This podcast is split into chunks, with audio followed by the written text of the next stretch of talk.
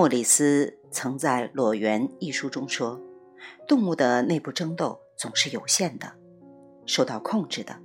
越是凶猛的动物，越是拥有致命的捕猎手段的动物，在内部争斗时就越有自制力，越不会置同类于死地。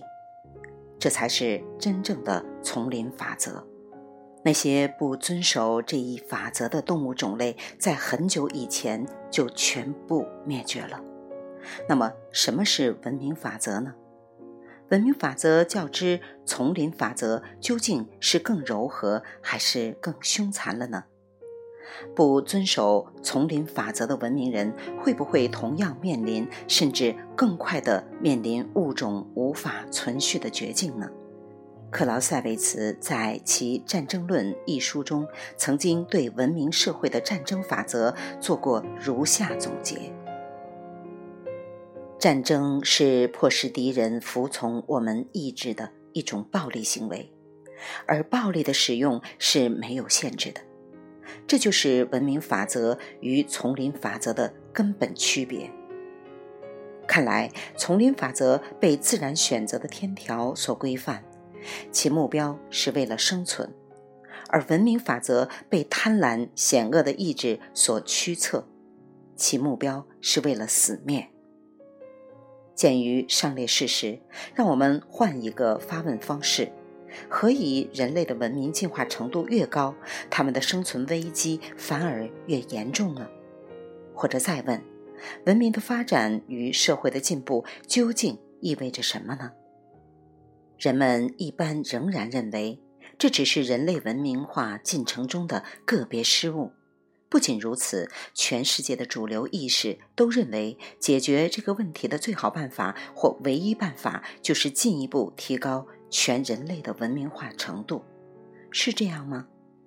那就让我们接着再来看看文明的进化与危机的积累之间的关系。时至今日。某种与文明发展进程相关的系统性危机已轮廓出现。所谓系统性危机，是相对于局部危机或危机个案而言的，它指该危机的内在性、倾向性和进行性的总体特征。譬如，一般认为环境污染、生态破坏以及气候变暖等现象，只是任意国家。或地区工业化初期的临时问题，是某种可以随时纠正的短期失误。再譬如，也许我们有办法制止大规模毁灭性武器被实际运用，或者毁灭性武器的出现本身就是一种制衡性力量。此外，像能源和资源危机，解决的办法就蕴藏在人类科学技术的突飞猛进之中。科技力量有望化解人类现在和未来所可能面临的一切难题。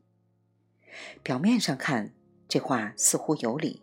譬如，人类若借助可控核聚变或氢能源替代等办法，彻底解决了自然能量的调动问题，则根据爱因斯坦的智能转换原理，所有的资源短缺的问题应该都不存在了。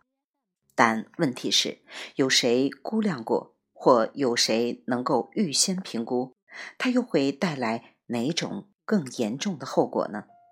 也就是说，系统性危机并不会因为某一个或某一类问题得到解决而消失，它恰恰是在一步步解决问题的历史过程中积累起来的。未完待续，来自清音儿语子清分享，欢迎订阅收听。